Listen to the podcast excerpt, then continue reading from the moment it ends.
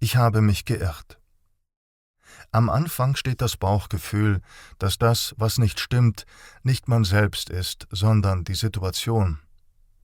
Dem aber folgt schon bald das Eingeständnis, dass man sich geirrt hat, und zwar in mindestens einem wesentlichen Punkt der Sicht auf die Dinge, und dass es gerade dieser Irrtum ist, der uns Teil der Situation werden ließ. Nun ist Irren nur allzu menschlich. Doch die Größe, sagt man, soll im Eingestehen des Irrtums liegen und darin, aus seinem Fehler zu lernen. Oder, um es mit Goethe zu sagen, einer neuen Wahrheit ist nichts schädlicher als ein alter Irrtum. Die Situation hat Erkenntnisse hervorgebracht, die das Weltbild vieler ins Wanken gebracht haben. Man wird sich eingestehen müssen, dass man sich vielleicht ein wenig hat blenden lassen. Man ist eine gewisse Zeit lang in die falsche Richtung gerannt. Vielleicht war man auch einfach zu gutgläubig. Die Erkenntnis kann stattfinden, sobald das Narrativ, auf dem die Weltsicht der anderen aufgebaut ist, sichtbar zu bröckeln beginnt. So war es auch bei der Situation in den letzten beiden Jahren. Die zahlreichen Säulen des Narrativs, etwa die PCR-Tests, die Überlastung der Intensivstationen, die Mortalitätsrate, die Masken, das Wohlwollen der Politiker, die Schulen als Treiber der Pandemie, die Impfung, all diese für wahr geglaubten Wissensbestände brachen zusammen wie ein Kartenhaus, und das vor unser aller Augen. Nun wird ja, wer die Situation bewusst und kritisch verfolgt hat, nicht verwundert gewesen sein. Die Ergebnisse vieler Studien bestätigen sehr viel von dem, worauf in den letzten beiden Jahren hingewiesen wurde. Doch wie kommt es, dass diese Irrtümer erst so spät als solche erkannt und aufgearbeitet werden, wenn überhaupt?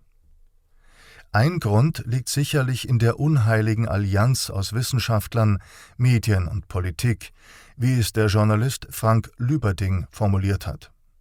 Zitat Einige Wissenschaftler deklarierten, was Wissenschaft ist, nämlich nur ihre jeweilige Position.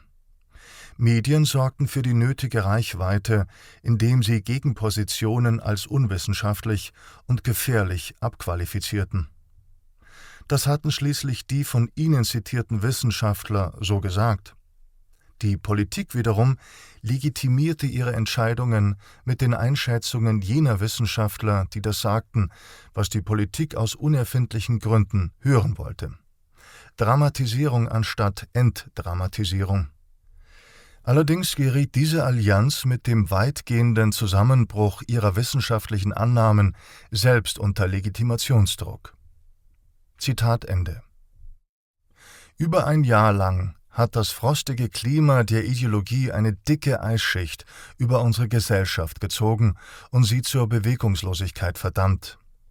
Die Folgen dieses Zustands waren bald schon absehbar. Immense wirtschaftliche, soziale und gesundheitliche Katastrophen, traumatisierte Kinder, eine Zweiklassengesellschaft, die schleichende Entwicklung hin zu einem totalitären, biopolitischen Verordnungsstaat. Doch das Eis, das uns so sehr zur Bewegungslosigkeit verurteilt hatte, das uns gezwungen hatte, all das reglos mit anzusehen, hat inzwischen längst Risse. Die unheilige Allianz aus Wissenschaftlern, Medien und Politik ist aufgeflogen, und die meisten Menschen laufen trotzdem noch immer wie mit Schlittschuhen darauf, getragen allein von der Ignoranz und der Illusion, die ihnen Selbstgefälligkeit und Diskursverweigerung ermöglichen. Wer gedacht hatte, es ginge ihnen um eine freie Gesellschaft und dass ihre Bereitschaft, unhinterfragt Anweisungen zu befolgen, die unter normalen Umständen mehr als nur ein dumpfes Unbehagen in der Magengegend bedingen sollten, einzig und allein aus der selbstlosen Absicht resultiere, größeren Schaden zu verhindern, muss sich angesichts der diese Annahme ad absurdum führenden gewaltigen Kollateralschäden eingestehen, dass er sich wohl geirrt hat. Wie kann das sein? Die Mehrheit der Menschen folgt einer Seite, deren Aussagen an Gefährlichkeit und totalitärer Rhetorik kaum zu überbieten sind. Wo die Freiwilligkeit zum Ergebnis führt, da braucht es keine Pflicht, sagte Ex-Gesundheitsminister Jens Spahn, der die Impfung auch als patriotischen Akt bezeichnete. Die Maske wird zum Symbol der Freiheit, postulierte der bayerische Ministerpräsident Markus Söder, und der Journalist Sascha Lobo sprach sich für eine kalte Impfpflicht aus.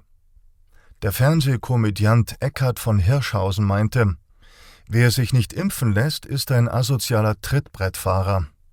Und sein Berufskollege Dieter Nuhr forderte die Menschen auf, ihre kleine Angst zu überwinden und sich für die Volkswirtschaft spritzen zu lassen. Innenminister Seehofer erwähnte in einem Interview, die nicht geimpfte Person muss auch einsehen, dass wir die Gesamtgesellschaft schützen müssen und deshalb nur die Geimpften zu größeren Gemeinschaftsveranstaltungen zulassen können. Und schließlich schrieb der Journalist Nikolaus Blome Ich möchte an dieser Stelle ausdrücklich um gesellschaftliche Nachteile für all jene ersuchen, die freiwillig auf eine Impfung verzichten.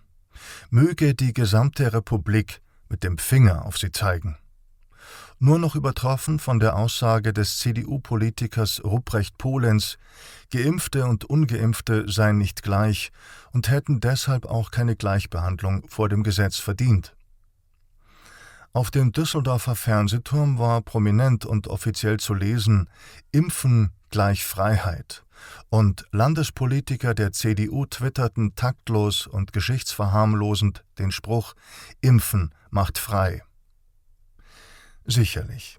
Wer hier nicht aufschreit und wehret den Anfängen ruft, kann nicht länger für sich in Anspruch nehmen, er sei gegen die Aufopferung des Individuums für das Gemeinwohl, gegen Anpassung, Autoritätshörigkeit und Konformismus, gegen Autokratie und Kontrollstaat, gegen einen Polizeistaat, der bloß nach Law and Order vorgeht, gegen Propaganda, Zensur und eine Verengung der Debatte, gegen Diffamierung, Hetze, Diskriminierung und die Ausgrenzung Andersdenkender. Und doch scheint das Eis nicht endgültig zu brechen. Der dänische Philosoph Sören Kierkegaard unterschied zwischen zwei Arten des Irrtums indem man glaubt, was nicht wahr ist, oder indem man sich weigert zu glauben, was wahr ist. Diese Weigerung besteht nach wie vor.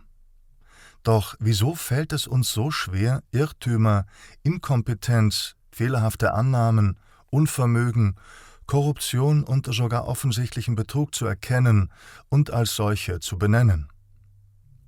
Zum Verdrängen des Offensichtlichen gehören hierbei manchmal zwei. Zum einen der, dem der Mut fehlt, seiner Intuition zu folgen und das Offensichtliche auszusprechen. Und zum anderen derjenige, der ein Klima erzeugt, in dem Kritik von vornherein undenkbar ist und selbst dann, wenn das Augenscheinliche unleugbar vor ihm steht, Realitätsverweigerung betreibt. Über die Natur dieses Klimas, die unsere Gesellschaft noch immer lähmt, soll im Folgenden nachgedacht werden. Um den anderen großen Dänen, Hans Christian Andersen, zu zitieren Aber er hat ja nichts an, sagte endlich ein kleines Kind. Herrgott, hört des unschuldigen Stimme, sagte der Vater. Und der eine zischelte dem anderen zu, was das Kind gesagt hatte. Aber er hat ja nichts an, rief zuletzt das ganze Volk. Das ergriff den Kaiser, denn es schien ihm, sie hätten recht. Aber er dachte bei sich, nun muss ich die Prozession aushalten. Und die Kammerherren gingen noch straffer und trugen die Schleppe, die gar nicht da war.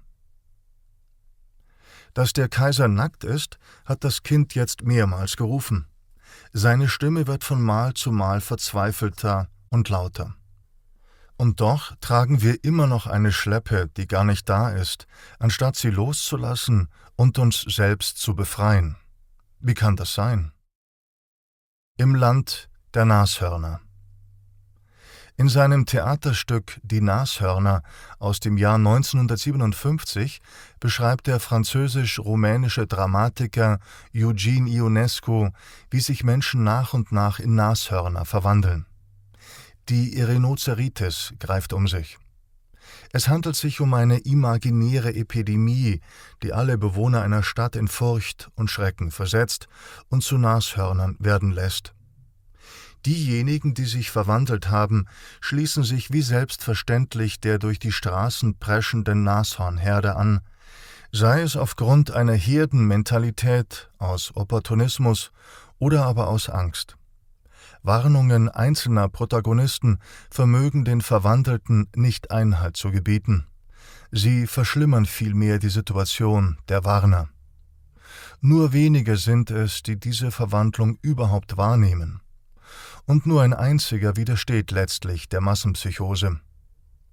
Während sich auch die Figur des Intellektuellen, genannt der Logiker, in ein Tier verwandelt, bleibt am Ende der Protagonist Behringer, der für seine untätige Träumerei zuvor verspottet wurde, der einzige Nicht-Verwandelte, der sagt, ein Mann, der zum Nashorn wird, ist zweifellos abnormal.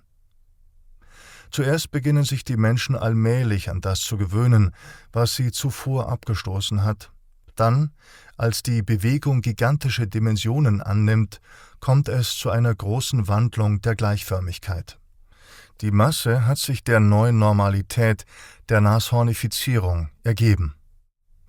Für den deutschen Publizisten Richard Herzinger zeigt Ionescos Stück, wie die Bedrohung der bürgerlichen Gesellschaft durch eine wie aus dem Nichts auftauchende, alle humanen Grundwerte pulverisierende Kraft zuerst verleugnet, dann verharmlost und schließlich implizit oder explizit gerechtfertigt wird.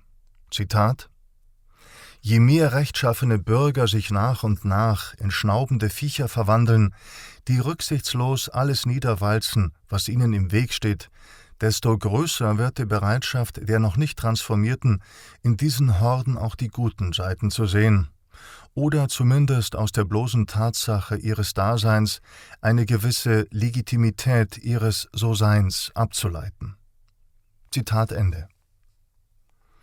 Unschwer lässt sich die Nashörner als Metapher für den Aufstieg des Totalitarismus lesen, der durch einen grassierenden Konformismus und die Unmöglichkeit des Widerstandes gegen eine gefährliche Entwicklung, die nach und nach die gesamte Gesellschaft erfasst, überhaupt erst ermöglicht wird. Das Stück zeige, so Herzinger, dass die eigentliche Gefahr in der Passivität der zivilisierten Gesellschaft und ihrer heimlichen Sehnsucht liegt, sich von einem die Verhältnisse scheinbar radikal vereinfachenden Prinzip überwältigen zu lassen. Es ist keine Übertreibung, wenn man in der gegenwärtigen Situation die Gefahr eines Aufstiegs des kommenden Totalitarismus erkennt. Einige Intellektuelle, wie die amerikanische Publizistin Naomi Wolf oder der Dramatiker C.J. Hopkins, haben das ohne falsche Rücksichten getan. Auch wenn es, da die Anzeichen so überdeutlich sind, kaum noch einer Begründung bedarf, soll in diesem Hörbuch trotzdem der Versuch gemacht werden, zum einen die Gefahren, die in einer Verstetigung der Situation und der Gewöhnung an sie liegen, herauszustellen und zum anderen die Besonderheit des kommenden Totalitarismus zu formulieren. Dazu später mehr. Doch von noch größerem Interesse als die Frage nach der Eigenart des heraufziehenden Totalitarismus sind die, die sich auch an Ionescos Stück anschließen. Warum erkennen es einige wenige, die Masse aber nicht? Wie bleibt man ein Nicht-Verwandelter, ein Mensch unter Nashörnern? Liegt darin überhaupt ein Wert? Denn man macht es sich ja selbst wohl schwer, ohne das Unheil aufhalten zu können. Kann man dem Wahn etwas entgegensetzen? Und wenn ja, was? Welche Rolle spielen dabei Faktenwissen, Vernunftgründe und Aufklärung? Wer sich in der Sicherheit wiegt, die Vernunft werde sich am Ende immer irgendwie durchsetzen, ist Opfer einer Illusion geworden. Ionesco war einer der wenigen Autoren, die das Irrationale als eine autonome Macht, die keiner Begründung außerhalb ihrer selbst bedarf, ernst genommen haben. Sein Stück stellt die Frage, unter welchen Bedingungen es möglich ist, in einem Land, in dem sich alle Menschen in Nashörner verwandeln, menschlich zu bleiben.